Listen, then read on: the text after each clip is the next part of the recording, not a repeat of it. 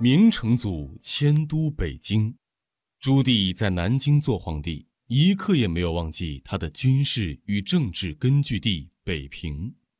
当年他就改北平为北京，作为陪都，并着手迁都北京的工作。北京在辽和金代都做过都城，元代称为大都，更成为全国的政治文化中心。虽然在元朝末年，北京城市受到严重破坏，经济凋敝，人口减少，但是北京在政治、军事上的重要性却更突出了。当时威胁明朝安全的主要力量仍然来自退守到关外的元朝残余势力，他们一直想打回北京，复辟元朝，将明朝的京城迁到北京。将能更有效地组织力量抵抗元朝残余势力的侵犯。明成祖就曾多次从北京出发征讨瓦剌等蒙古贵族。明成祖在北京镇守过二十多年，既熟悉那里的一切，又有盘根错节的势力和深厚的感情，建都北京，自然更能巩固他的统治。早在永乐元年以后，明成祖就多次命令将江苏、浙江、山西等九省大批富足的居民迁到北京，又在昌平营建他的陵墓。公元一四一六年，他命令文武大臣讨论营建北京城的方案。第二年，任命泰宁侯陈规为营建北京的总指挥。前后从全国各地招来二十多万工匠，上百万的民工，还有难以计数的军队。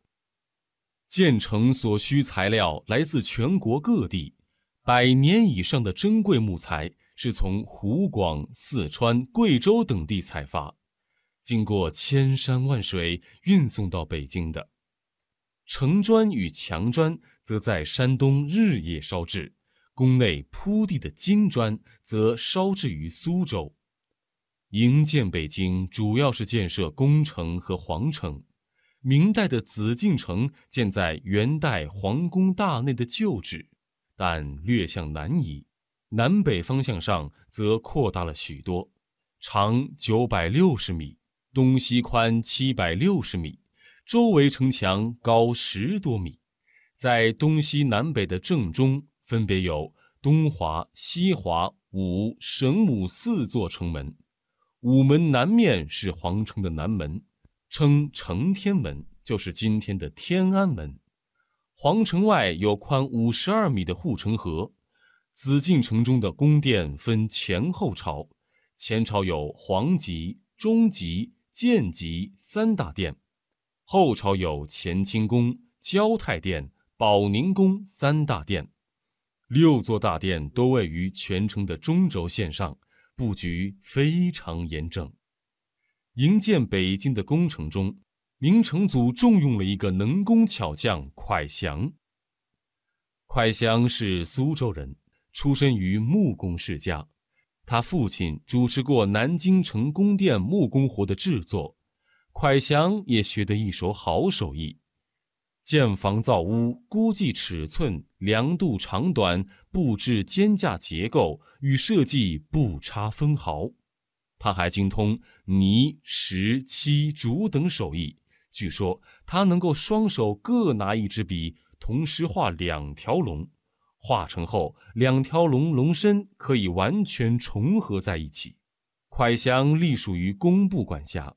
紫禁城开始修建后，他被明成祖召到北京，担任营缮所丞。紫禁城的布局多出于他的巧妙设计。他还常常解决一些技术难题。据说有一次，一个木工锯皇极殿宫门门槛时，不小心将木料锯短了一尺。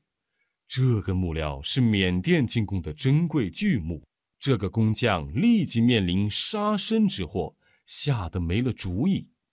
蒯祥来看后，端详了一会儿，说：“没有关系，可以补救。”他让闯了祸的木工将木料的另一头也锯断一尺，那木工却不敢下手。蒯祥便接过锯来就锯，锯完按尺寸另外雕刻了两个口中含珠的龙头，用活动头装到锯短了的门槛上，再把门槛安装到门上，尺寸完全吻合，而且便于拆卸。这种装置被称为“金刚腿”。还有一次，宫殿上梁时，一端的头怎么也头不准，在场的工匠毫无办法，又请蒯祥来解决。他爬到梁上，看准位置，猛一斧头，两根梁木就服服帖帖地吻合到一起了。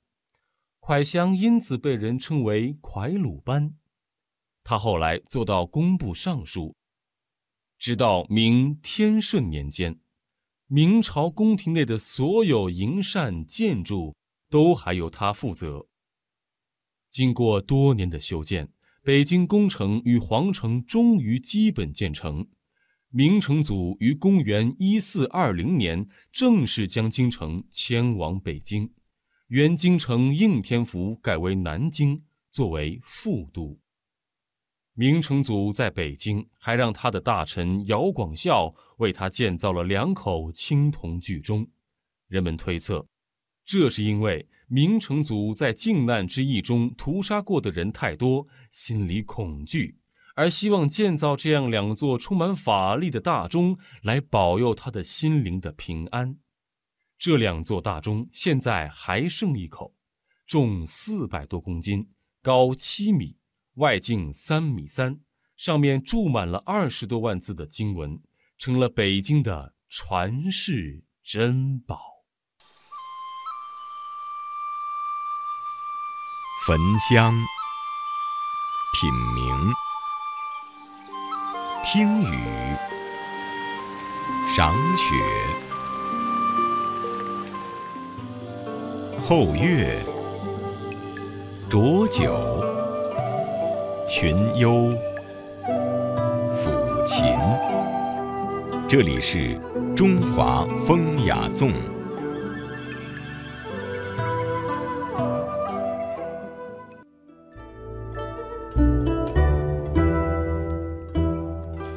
北京故宫旧称紫禁城，是中国明清两代的皇家宫殿，于明成祖永乐四年，也就是公元一六零六年始建。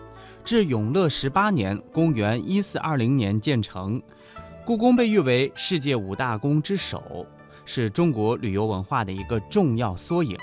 明代的北京城，也就是元大都城的改建，北墙南缩五里，南墙向南展出二里，成为东西向的长方形，重建了宫城和皇城。嘉靖三十二年，也就是一五五三年，又修筑外城，仅筑成南侧一面。至此，北京城的基本轮廓已经构成，也就是宫城、皇城、内城和外城。明朝修建和改建的紫禁城和北京的城池，是今天北京城的格局，或者说是为今天北京城的格局奠定了基础。那么这其中又有哪些故事呢？接下来的时间，呃，我们和大家准备做一些深度的展开。嗯，那么更正一下哈，刚才提到的明成祖永乐四年，那永乐四年的时间呢是公元一四零六年。嗯，那么永乐十八年是公元一四二零年。嗯，呃，紫禁城就是在这段时间内建成的。嗯，那接下来呢，我们来一起来。呃，了解一下明朝修建和改建的紫禁城和北京的城池，为今天北京城的格局奠定了一定的基础。那么当中发生了哪些故事？我们一起来了解一下。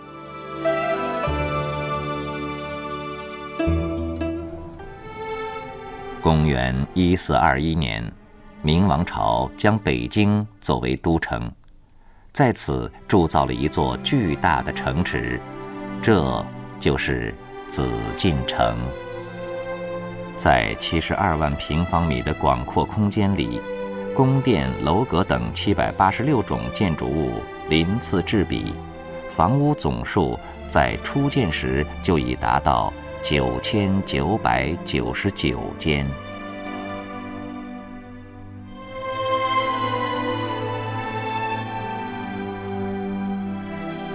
紫禁城，中国规模最大的皇帝所在地。黄色的琉璃瓦，红色的墙，这种基调的构成，主要是出自中国古老的思想，以中心之地的黄色和光大的红色来展现。这种色彩显示了皇帝所居住的紫禁城应为天下的中心，金碧辉煌。从上空望紫禁城。正前是前门，北部是天安门广场。天安门、端门在午门过后就是紫禁城内。紫禁城的重要建筑物都排列在一条直线上，这就是永乐帝所建造的紫禁城的全景。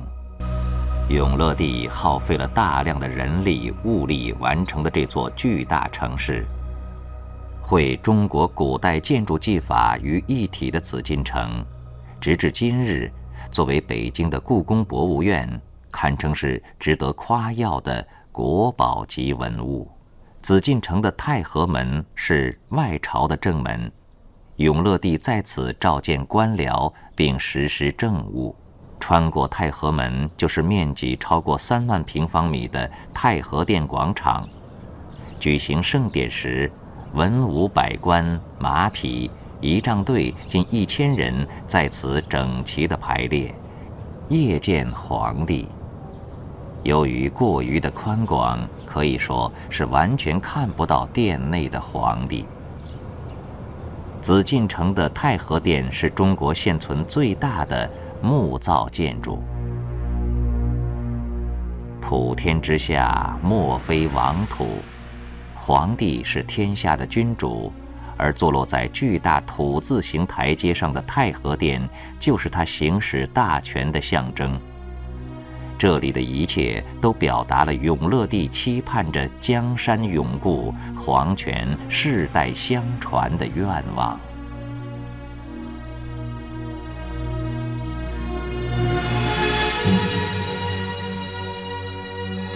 历代皇帝都自称为真龙天子，永乐帝的观念也不例外。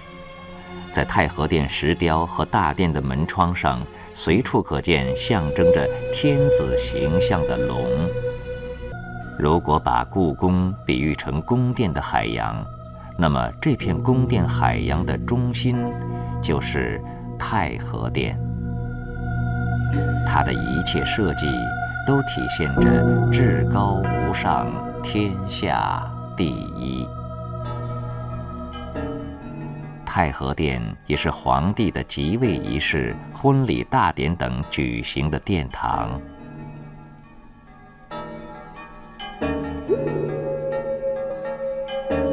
紫禁城传说是由天帝派遣的九条龙筑起的。天地住在宇宙的中心紫微星，紫禁城之名便由此而来。位于中央的宝座，也只有授予天命的皇帝才能坐。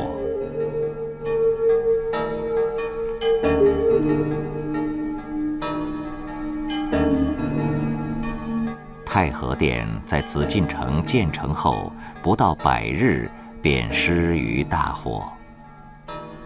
永乐帝认为是天地之意，便直至第六代正统帝于二十年后才重建太和殿。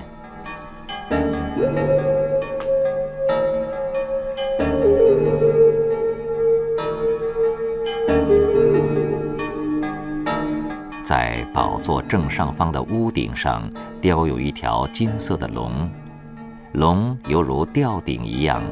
口中嵌着一颗巨大的球镜，传说若非授予天命的皇帝坐上宝座，龙口中的球镜便会落下，置此人于死地。皇帝在太和殿举行庆典仪式时，作为准备场所和休息之地的，便是位于太和殿后方的中和殿及保和殿。永乐帝在营建紫禁城时，将处理各种政务公事的场所外朝和皇帝的个人生活场所内廷分开了。在保和殿的北侧是内廷，也就是皇帝的住处。内廷的进出口乾清门前放置着雌雄各一只金狮。通常容许进出内廷的只有侍奉皇帝、皇后的宫女和宦官。这里犹如神的领地，集中国建筑技术之精髓而筑起的紫禁城，确实是皇帝至高无上的权力的象征。紫禁城本身也具有周密的防御机能。太和殿的广场铺上了厚厚的砖层。据调查结果，在最厚的地方，砖层厚度竟超过了五米。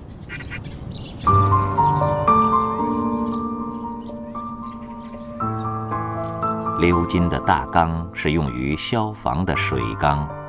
紫禁城内配置有这种海缸，共三百零八个。据记录，明代紫禁城曾有三次大火。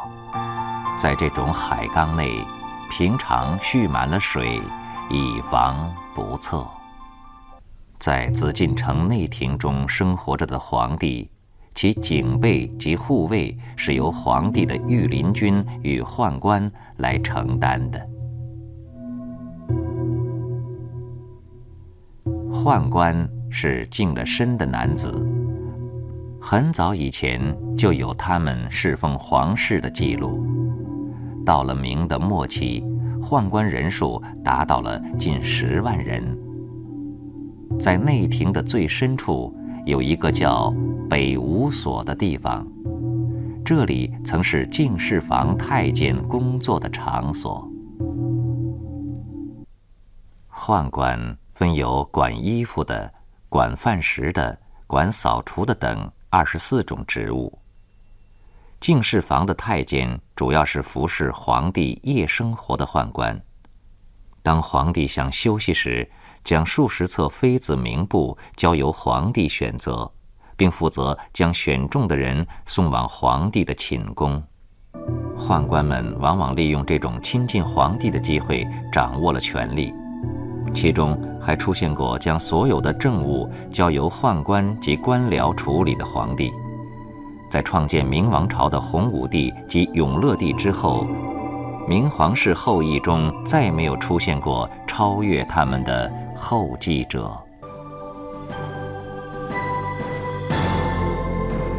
随着紫禁城的修建，明朝时期的北京城也已修建的初具规模。紫禁城及全城的中心位置，受三城城垣包围。第一重，皇城是朝廷重地，禁止一般百姓进入。第二重内城，居住着官僚、贵族、地主、商人。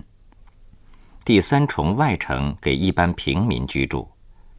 每层城垣都开着不同数量的城门，紫禁城和皇城开四门。内城开九门，外城开七门，简称为内九外七，皇城四。内城的九门被称为京师九门。位于北京中轴线上的正阳门，可以说是北京城最重要的城门之一了。崇文门通过最多的是商人，这里是税关。凡进入北京城的货物，无论中外远近，一律在此报关上税。崇文门与西侧的宣武门正好一文一武，遵循古代阳德阴行、左文右武的原则命名和安排。与崇文门相对的是宣武门，以前死刑犯的囚车要经过这里才到菜市口的刑场。运煤车要从阜成门进入，送水车则要走西直门。西直门正对着玉泉山，所以送水的水车驮着玉泉山的清水，经过西直门送入朱门大宅。德胜门由于名字吉利，出兵打仗总希望得胜而归，所以军队出征都走德胜门。北门历来视为北京最重要的防御城门，德胜门城楼上的守备器械很多，所以城门内外兵械商人云集。今天德胜门外有一弓箭胡同，就是昔日兵器行会中的弓箭会馆。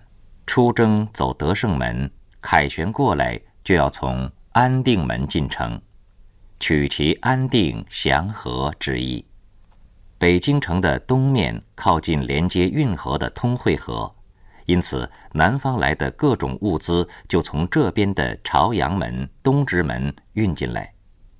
具体而言，运送木材的车进东直门，拉粮的车要走朝阳门。由于靠近运河，这里的风景也远胜于其他城门。北京地处北半球的中纬度。北寒而南暖，久而久之，人们对比南北方位就以北为上。在这种传统的思想意识里，逐步产生了面南而亡的观念，坐北朝南就成为军权正统必须具备的一种态势。城市布局也贯穿了这种思想，所以。北京城自元大都建成规划时就确定了这条南北中轴线。明朝时，北京城依例沿用下来，最终成为一个典型的面南而居的城市。自明代起，北京城经不断的扩建，中轴线也始终保持只向南发展延长的趋势。向北的中轴线。在明清北京城的地图上，以钟楼为顶点。北中轴线上既无宽敞的大道，也不开城门，甚至还密密麻麻排列了许多民房，称之为王气不可泄露。整个北京城，大到城市规划、宫殿建筑，小到官府和私宅，无不以南北定尊卑。将严格的等级制度和宗法礼制传统定格在具体建筑和起居安排上。至于天坛、地坛，其方位是按照我国传统的思维方式排列的，而其建筑设计也演绎了中国古人对天地的认识。古代中国人对天有一种解释是盖天说，认为天盖着地，天圆地方。所以在城南设圆形的天坛，在城北建方形的地坛。人们只要稍加留意，就会发现，天坛中不仅祈年殿、环丘坛、黄琼宇都是圆形的，就连天坛外面的围墙也是南方北圆。方形地坛周围有水，表示大地是飘在水上的。从北京城整体来看，四周修建天地日月坛，紫禁城位于中心，显示着天子居宇宙中心的位置。这就是北京城，昔日奉天承运的天子们所居住的皇城。